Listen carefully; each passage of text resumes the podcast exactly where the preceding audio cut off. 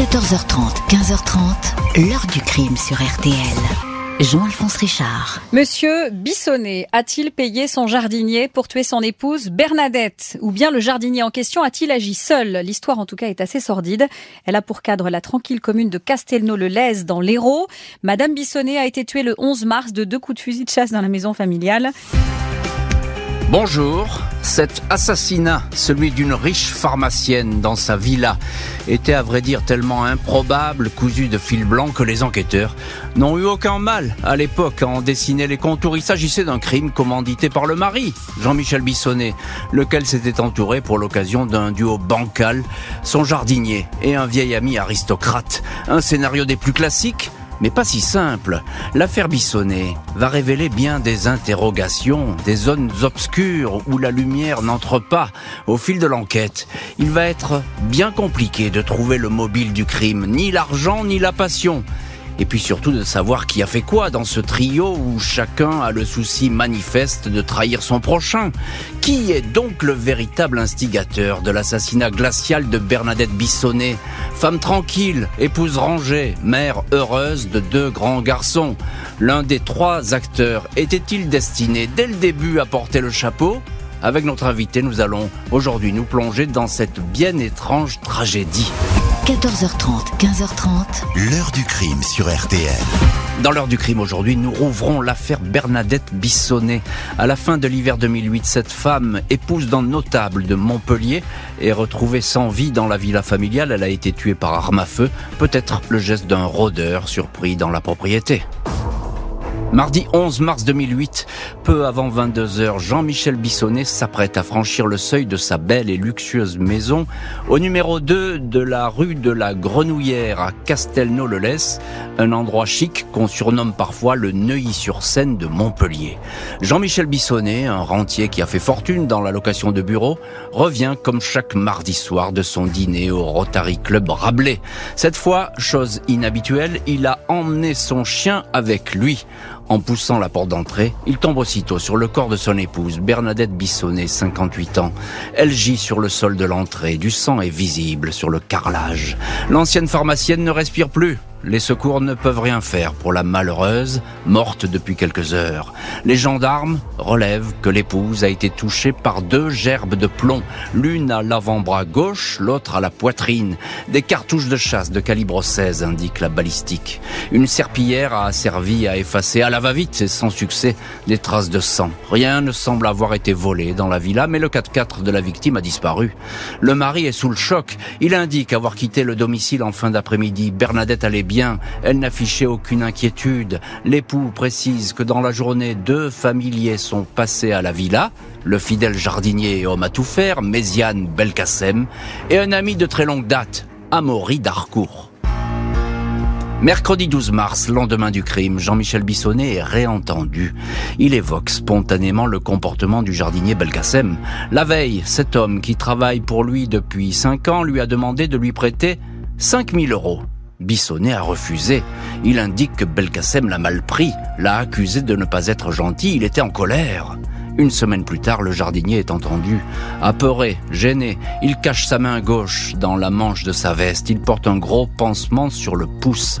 Il dit s'être écorché en réparant une voiture, puis affirme avoir été agressé par un homme en noir puis il avoue, il s'est blessé en tirant au fusil de chasse sur Bernadette Bissonnet.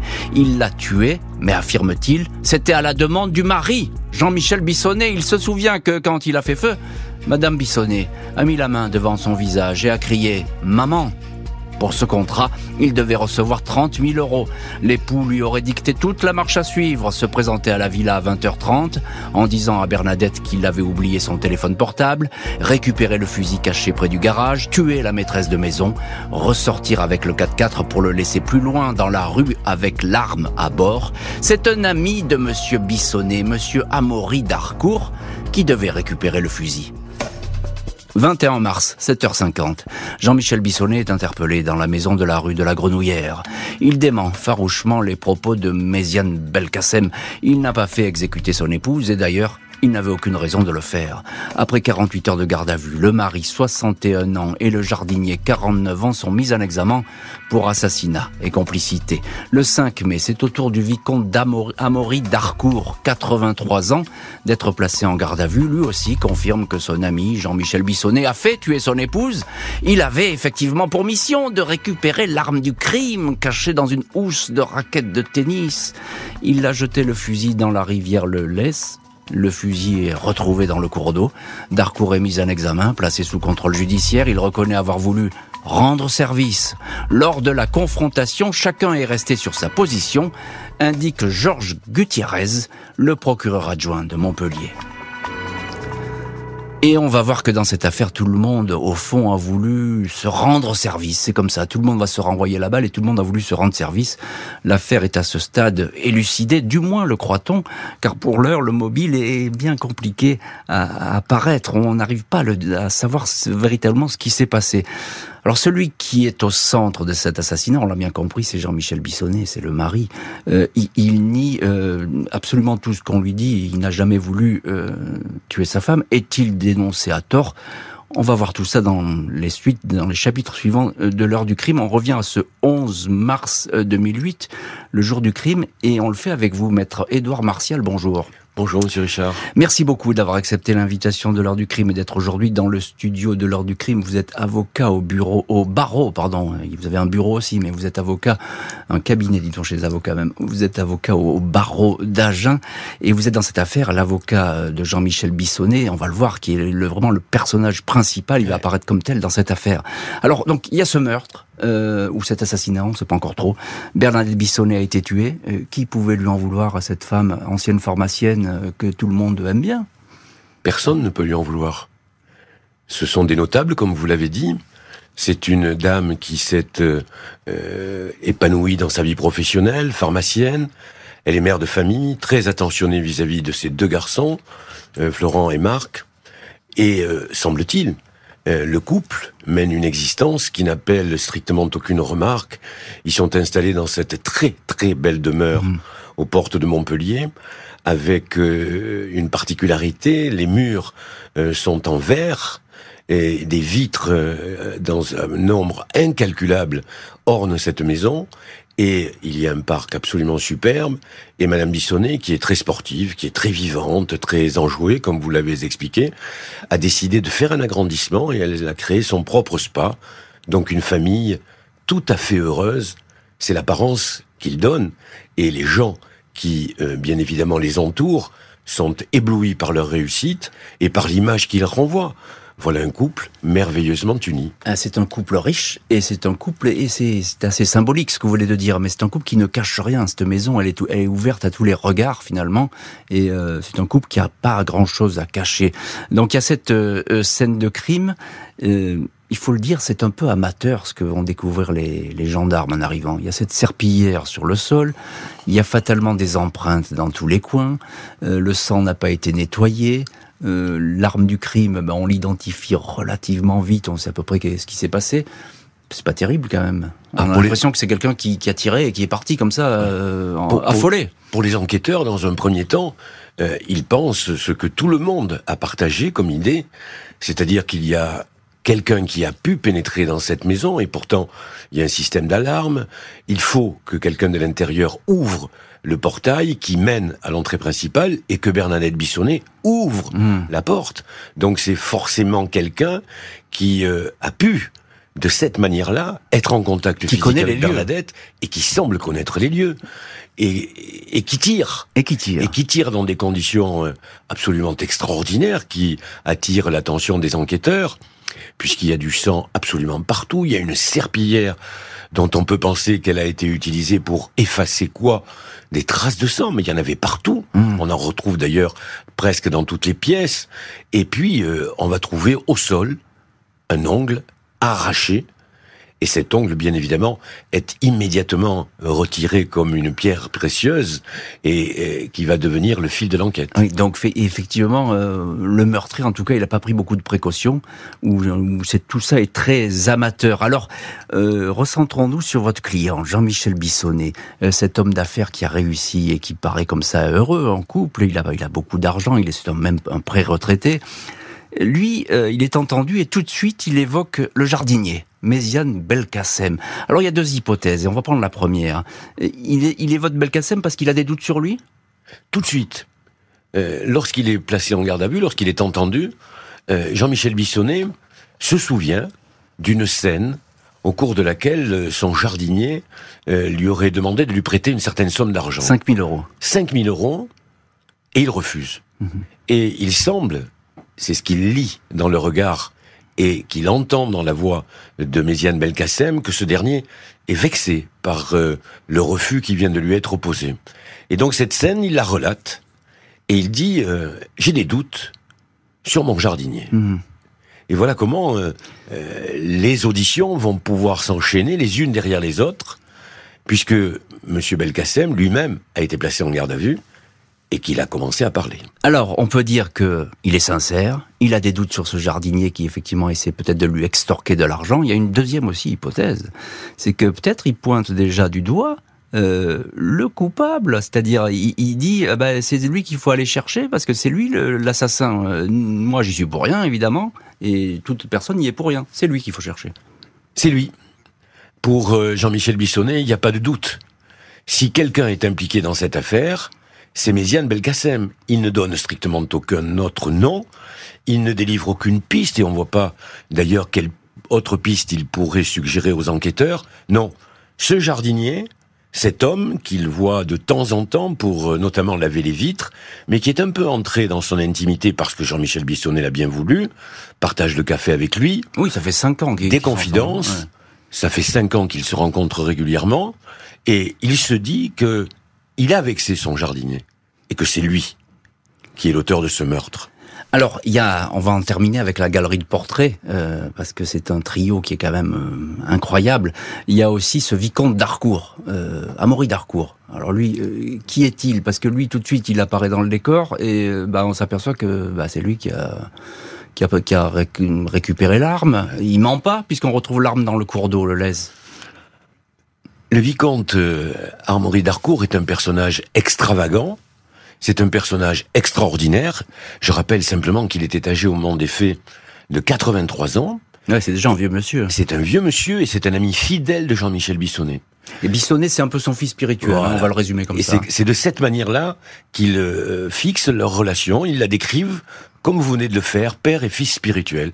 Il lui a appris à Jean-Michel Bissonnet euh, la chasse, euh, la vraie chasse, la belle chasse des nobles. La vie en société. La vie en société, avec euh, des réceptions euh, qui sont fastueuses, nous dit-on, sur la propriété d'Armory d'Harcourt, qui est une vieille famille de noblesse française. Et Jean-Michel Bissonnet a, semble-t-il, été fasciné. Ébloui ébloui par la vie que lui proposait ou que lui montrait euh, Armory d'Harcourt. Et là est née une amitié absolument indéfectible. Les auditions des trois hommes vont désormais se poursuivre chez le juge d'instruction à la recherche du mobile. Tous ceux qui connaissent Jean-Michel Bissonnet, famille, proches, amis, notables du coin, ne peuvent pas l'imaginer en commanditaire d'un assassinat.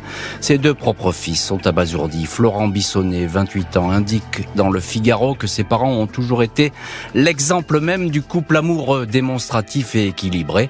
Ils réalisaient leurs rêves ensemble, ils étaient très heureux de notre réussite et n'attendaient plus que des petits-enfants. Propos strictement identiques tenus par Jean-Michel Bissonnet devant le juge. Il n'avait aucun intérêt à voir sa femme morte. L'argent n'était pas un souci et le couple n'avait aucune intention de se séparer. Propos nuancés par certains témoignages, qui indiquent que les Bissonnets ne s'entendaient plus et se disputaient. On présente le mari comme colérique. Il admet être soupolé. Le jardinier Belkacem raconte que Jean-Michel Bissonnet était malheureux en ménage. Il lui arrivait de pleurer. Bissonnet avait envie de vivre. J'ai été ému par ses plaintes et ses pleurs, explique Belkacem aux enquêteurs. Je ne sais pas pourquoi, mais j'ai eu pitié de lui. Le vicomte Amaury d'Harcourt évoque lui aussi la solitude sentimentale de son ami Bissonnet. Il affirme que ce dernier voulait tuer Bernadette depuis des années, mais il n'avait jamais cru à ses déclarations. L'enquête établit que le jour fatal du 11 mars, les trois hommes se sont retrouvés dans l'après-midi comme des conspirateurs dans le garage. À cette occasion, Méziane Belkacem dit avoir rencontré Amaury Darcourt, un monsieur aimable et distant, dit-il, qui lui a expliqué le fonctionnement du fusil à canoncier de calibre 16. Darcourt lui a indiqué où il fallait tirer, dans le plexus, parce que la tête, je leur avais dit que je refusais, raconte le jardinier. Une fois l'épouse tuée, Jean-Michel Bissonnet lui avait demandé de simuler un cambriolage, ce qu'il n'a finalement pas fait. Ce soir, il ne faudra pas avoir la main qui tremble, lui aurait dit Bissonnet en ajoutant T'en fais pas, si ça tourne mal, je me dénoncerai. 27 septembre 2010, deux ans et demi après le meurtre, les trois suspects comparaissent devant la cour d'assises de l'Hérault à Montpellier. Tous les regards se portent sur Jean-Michel Bissonnet. Ses deux fils, Florent et Marc, sont partis civils, mais ils défendent toujours leur père. 900 jours de préventive, sans aveu, sans mobile et sans preuve, martèle une association de soutien au mari. Ils sont nombreux à le croire innocent. Avec cette question, comment un homme aussi méticuleux aurait-il élaboré un plan aussi bancal? Même le père de Bernadette Bissonnet présente son gendre comme un homme droit et honnête. 1er octobre, cinquième jour de procès, le décor se fissure. L'avocat général demande l'interruption du procès en raison d'un grave incident. Il apparaît que Jean-Michel Bissonnet a proposé à un co-détenu de produire un faux témoignage devant la cour d'assises. Le co-détenu devait raconter que Amaury Darcourt lui avait proposé il y a quelques années d'assassiner la malheureuse Bernadette. C'est donc lui, le vicomte, qui serait à l'origine de ce crime et non pas le mari. Mais le poteau rose est découvert. Je suis innocent, dit simplement Bissonnet. Procès reporté. Et décidément, les coups de théâtre se suivent dans cette histoire où il est bien difficile d'approcher une vérité qui chaque fois se dérobe. Nous allons voir dans les chapitres suivants de l'heure du crime si, à la reprise de ce fameux procès, les choses vont être plus claires ou pas. On, va voir tout ça. Avant cette audience avortée, l'enquête aura donc duré deux ans et demi. Euh, le mobile plausible, c'est la détestation de sa femme. On n'en voit pas d'autres. Maître Édouard Martial, vous, vous êtes avocat de Jean-Michel Bissonnet il a tué, il aurait fait tuer sa femme parce qu'il a détesté Il pouvait plus l'avoir en peinture, il se disputait Comment choisir? J'avoue que, à ce jour, je ne sais toujours pas. Jean-Michel Bissonnet, tel qu'il se présente et tel qu'il est vu par tous ceux qui l'entourent, est amoureux de sa femme. C'est avec elle qu'il a tout bâti, et notamment leur fortune. Mhm. Donc il n'y a aucune raison apparente pour que la détestation, la haine, viennent s'installer d'un coup, ou aient été mûris pendant autant d'années, comme le dit le vicomte Armory d'Harcourt, joue point d'exploser et de concevoir ce meurtre totalement ridicule, totalement désordonné dans son fonctionnement. J'avoue que choisir cela, ou choisir une autre hypothèse qui mettrait en cause un autre des deux personnages dont nous parlons, je n'ai à ce jour toujours pas choisi, et je ne sais pas, même si je sais et je comprends que Jean-Michel Bissonnet, parce qu'il est riche, parce que peut-être il a envie d'une autre vie, il en rêve, c'est ce que certains disent, est accompli ce chemin mortifère mhm. jusqu'à tuer sa femme, je ne sais pas. En tout cas, c'est au cours d'assises de répondre, et la cour d'assises va répondre. Et on va voir effectivement ce que va dire la, cour d'assises. Alors, il y a euh, un homme qui charge euh, Bissonnet, et c'est d'ailleurs le, témoin à charge le plus important, c'est le jardinier. Euh, c'est Belkacem, il livre des détails. Et il va pas les inventer, ces détails, sur cette conspiration autour de l'épouse. Il s'est fait mal en tirant, c'est un amateur. Quel, quel intérêt il aurait eu à rentrer dans cette maison et à tirer sur cette femme qui ne lui a rien fait? La question reste posée là aussi. Est-ce que Méziane Belkacem s'est transformé dans cette maison de riches en un cambrioleur potentiel puis un cambrioleur qui passe à l'acte après avoir préparé la mise en scène malheureuse telle qu'elle est constatée par les enquêteurs, là aussi, la réponse, elle est entière. Hmm. Belkacem, il est pris. Il est pris parce que son ongle et donc son ADN Bah oui, se trouve sur la scène de crime. Comment peut-il s'en sortir s'il est un cambrioleur? Avec le gros mensonge qui consiste à dire mais non, j'ai pas fait ça tout seul. Hmm. Je l'ai fait parce qu'on me l'a demandé. Alors, sauf que j'entends bien votre démonstration, euh, maître Martial, avocat de Jean-Michel Bissonnet. Évidemment, on, cherche des pistes et d'ailleurs ces questions, les enquêteurs se, la- se les posent hein, à ce moment-là et les juges vont, se- vont se les poser. Mais il y a quelque chose qui cloche dans votre démonstration, c'est qu'il y a Amaury d'Harcourt, euh, il y a le vicomte, il est là, lui, aux, aux abois, il a récupéré l'arme, il le dit et il dit, bah moi j'ai fait tout ça pour rendre service. Mais il a pas rendu service au jardinier. Mais il rend pas service non plus à son meilleur ami et à son et à son fils spirituel. C'est-à-dire que là aussi, la question elle s'est posée. Est-ce qu'elle est résolue? J'en sais rien. Mais est-ce que Armory d'Harcourt et le jardinier n'ont pas scellé un pacte alors qu'on sait que Armory d'Harcourt n'était pas très aimé par Bernadette. Elle lui a déjà concédé un prêt à la demande de Jean-Michel Bissonnet. Et puis il semblerait qu'il en ait sollicité un deuxième. On sait que euh, Il, il avait toujours besoin d'argent. D'Harcourt, hein. toujours besoin d'argent. C'est un homme qui Un homme à femme, etc. Voilà, homme à femme, qui a des projets plein la tête. Chaque fois qu'il met un projet en place, bien évidemment, dans les mois ou dans les années qui suivent, tout s'écroule. Et, et- et donc, il vit sur cette propriété presque comme un parasite. Mmh. Les autres euh, membres de la famille le regardent comme l'original de la famille, mais il a besoin d'argent. C'est un besoin pressant. Et c'est pour ça que à ce, alors vous y êtes pas à ce procès. Hein, des, il était défendu par d'autres avocats qui d'ailleurs vont euh, jeter l'éponge. Ils vont dire nous on défend plus cet Plus, homme puisqu'il a triché, il, Il a a, triché, il, il a, il a présenté Ouais. un faux témoignage. Euh, parce que à travers ce faux témoignage, Bissonnet il cherche à faire accuser Darcourt. Hein. C'est, très direct. Il dit euh, c'est Darcourt qui a monté tout ce plan.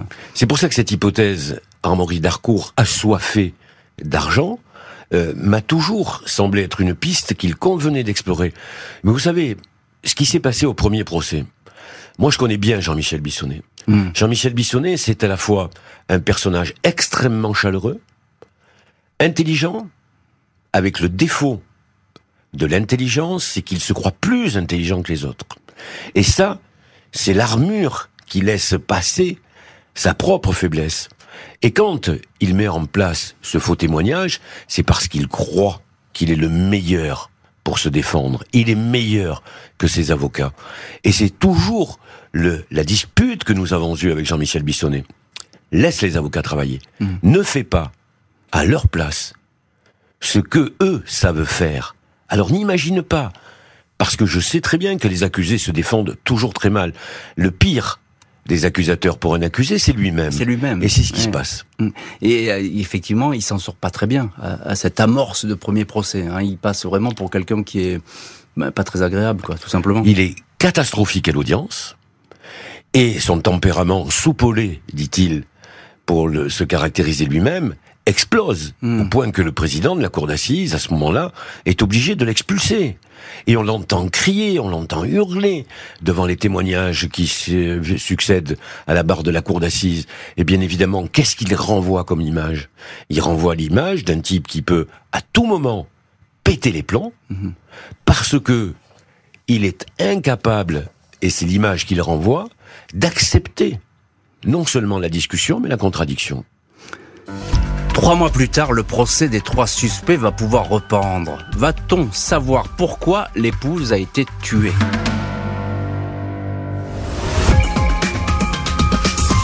C'est absolument abject. C'est abject pour me dire que j'ai voulu tuer ma femme, mais ça me rend malade. Je suis en prison, je paye pour rien. Lundi 10 janvier 2011, le trio Jean-Michel Bissonnet, Méziane Belkacem et Amaury Darcourt est de retour devant la cour d'assises de l'Hérault.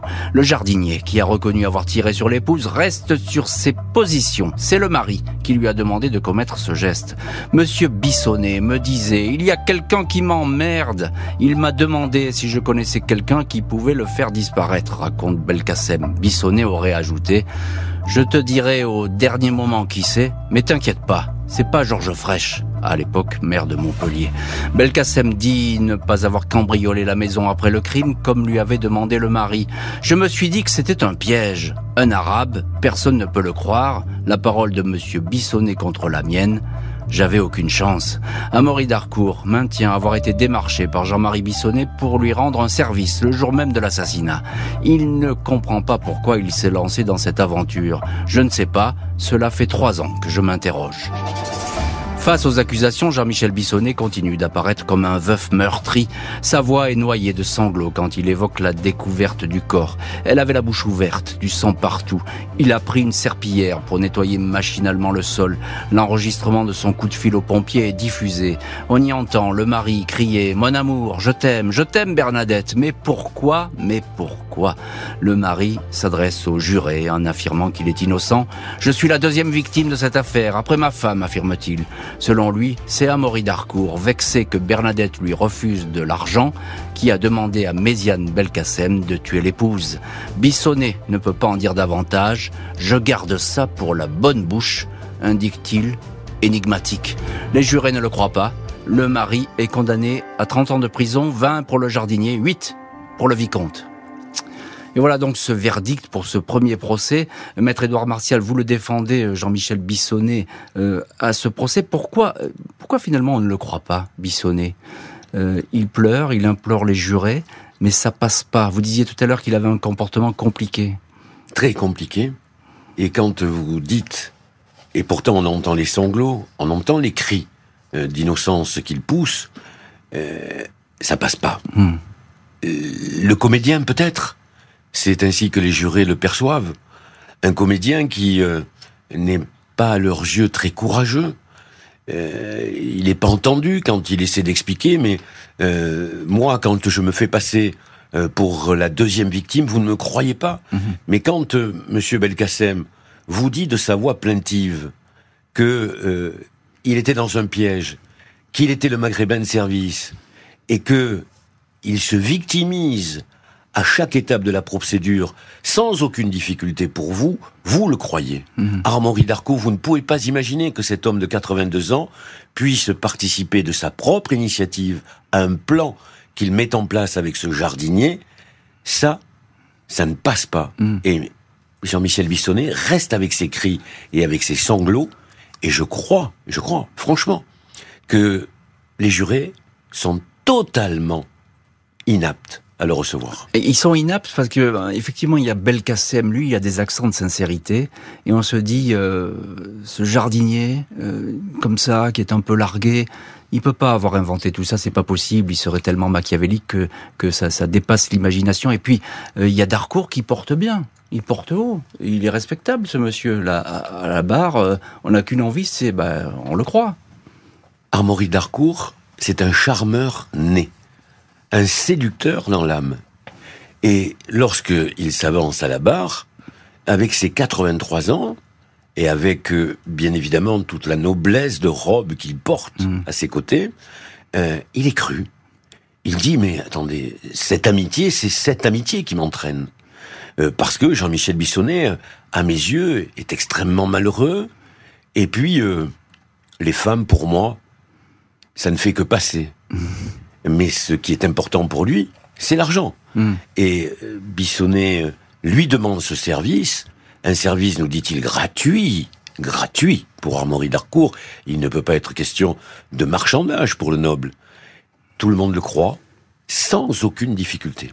Euh, Bissonnet, Jean-Michel Bissonnet, je crois qu'il est absent quand le verdict. Euh, il est parti. Qu'est-ce qui s'est passé? Parce que jusqu'au bout, euh, jusqu'au bout, effectivement, Bissonnet, on a l'impression que bah il n'est pas là. En tout cas, qu'il n'a pas envie d'affronter ni les jurés ni les juges. Hein. je crois que c'est d'un autre ordre. Je pense que ça lui correspond. C'est-à-dire que dès l'instant où on ne l'écoute pas, où on ne l'entend pas, et où on ne dit pas, pardon, Amen aux propos qu'il tient, il refuse, il se rentre dans une colère qui est bien évidemment insupportable aux oreilles et à la vue des jurés, et bien évidemment à la cour d'assises, ce qui fait qu'il est régulièrement expulsé. Mmh. Et on le laisse à ses cris, on le laisse à ses pleurs, on le laisse à son innocence crier de cette manière-là. Il est totalement inaudible. Un mari qui ne veut pas en rester là, il va donc faire appel de sa condamnation. 7 novembre 2011, Jean-Michel Bissonnet, 63 ans, est présent dans le box des accusés de la cour d'assises d'appel de l'Aude à Carcassonne. Seul à avoir fait appel, ses complices, le jardinier Méziane Belkacem, 52 ans, et le vicomte Amaury Darcourt, 86 ans, sont devant les assises à la demande du parquet. Le mari de la victime répète d'emblée qu'il est innocent. Bissonnet avait beaucoup pleuré lors du premier procès. Il continue. Des larmes de crocodile font savoir des enquêteurs. Peu importe. Jean-Michel Bissonnet indique Excusez-moi si je pleure, mes réactions sont toujours comme ça quand je parle de ma femme. Il explique les traits tirés, le visage manifestement fatigué, qu'il est innocent. Ses deux fils, Florent et Marc, sont toujours là contre vents et marées pour le soutenir. Le jardinier Belkacem et le vicomte d'Harcourt confirment avoir été tous deux approchés par Bissonnet, le premier pour tirer au fusil de chasse, le second pour un coup de main, à savoir se débarrasser de l'arme. D'Harcourt précise que Bissonnet voulait faire porter à Belkacem le chapeau de l'assassinat. Il fallait faire croire à une vengeance du jardinier suite à un prêt de 5000 euros refusé par le mari. Le jardinier, personnage sans envergure, en proie à des difficultés financières, serait apparu ainsi comme le coupable parfait. Ce scénario a certes été écarté par les enquêteurs, mais reste qu'aucun mobile n'a été trouvé pour l'assassinat de Bernadette Bissonnet.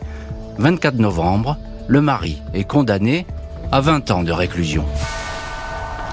Alors voilà donc une peine moindre, mais une, une condamnation euh, confirmée. Maître Édouard Martial, avocat au barreau d'Agen et avocat de Jean-Michel Bissonnet dans cette affaire, une nouvelle fois, il n'a pas convaincu les jurés, même si là il avait mis un petit peu, j'ai envie de dire un petit peu d'eau dans son vin. C'était moins le, personnage hautain, glacial, un peu euh, va-t-en-guerre des premiers procès.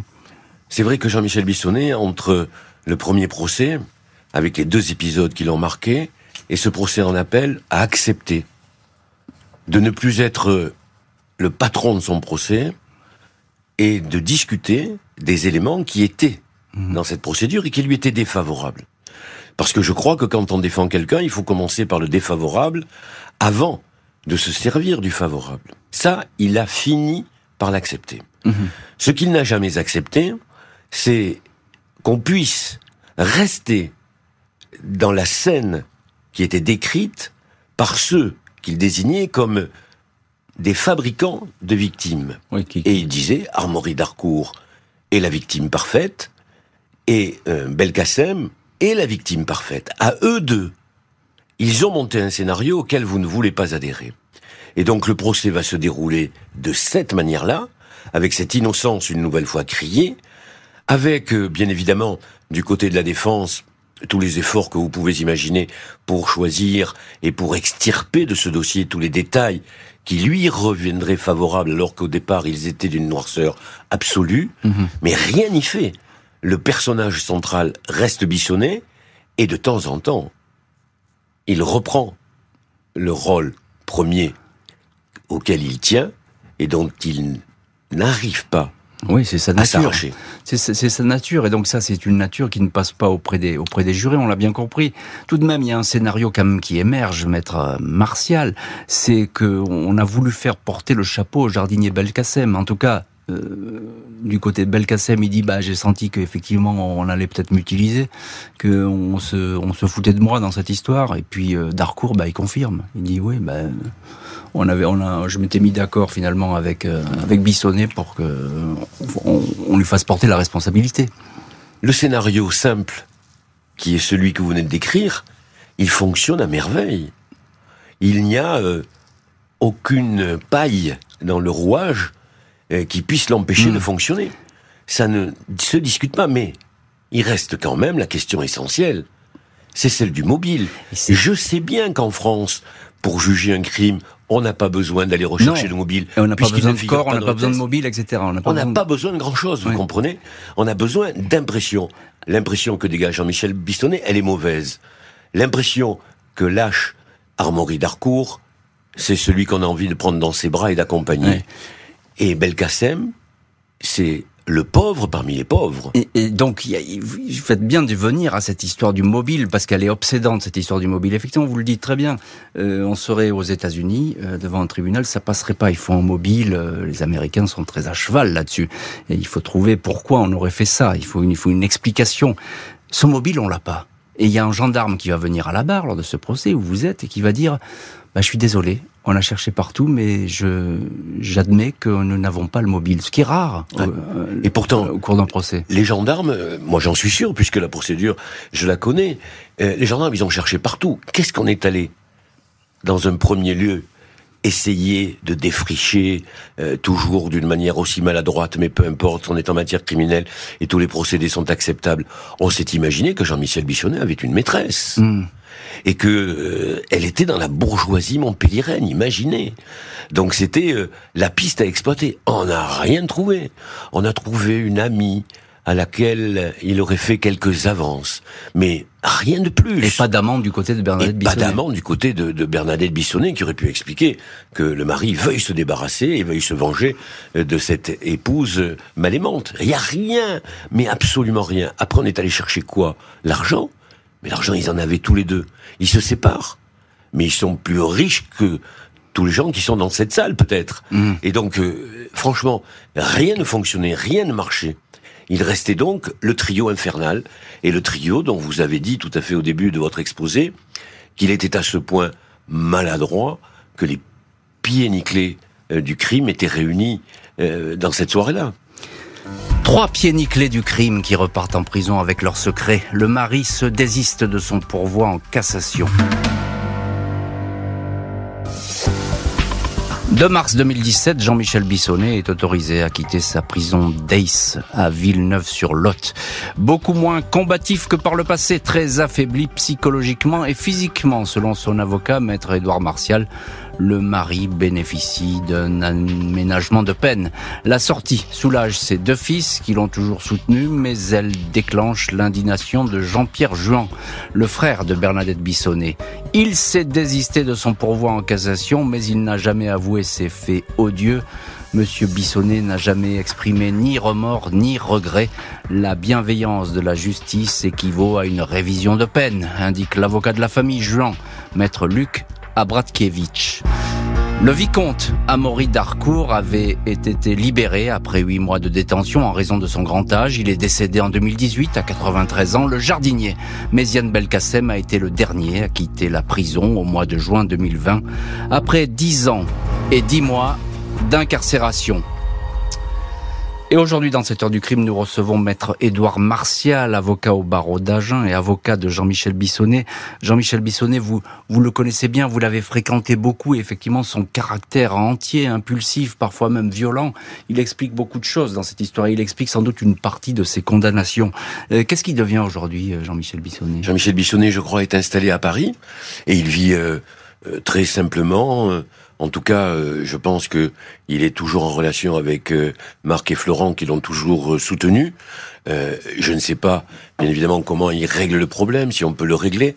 Hein, il y a une maman qui est morte, il y a une épouse qui est également morte et pas de n'importe quelle manière, euh, dans une violence extrême. Donc ça, c'est l'histoire qui les regarde, ce sont les sentiments qui s'échangent. Euh, je ne sais pas comment ils peuvent s'échanger, mais en toute hypothèse, Jean-Michel Bissonnet, qui était sorti de détention, très affaibli psychologiquement, parce que le combat qu'il avait mené était épuisant, y compris pour lui. Euh, et euh, je crois que euh, physiquement aussi, il était de plus en plus euh, pris par des affections diverses. Et comme c'est quelqu'un qui est très à l'écoute de ce qu'il est, euh, c'est une facette également du personnage. Je pense que pour lui, tout est devenu difficile d'un coup d'un seul. Et ces deux fils, il faut le souligner, beaucoup de courage, hein, parce que bon, Bissonnet a été condamné, 20 ans définitivement, mais ces deux fils, ils ont toujours été là, à toutes les audiences, euh, en permanence. Moi, moi, j'ai- des, années de leur vie Ah ouais. qui, qui ont vu défiler. Moi, moi, j'ai- moi, moi, je leur tire un grand coup de chapeau.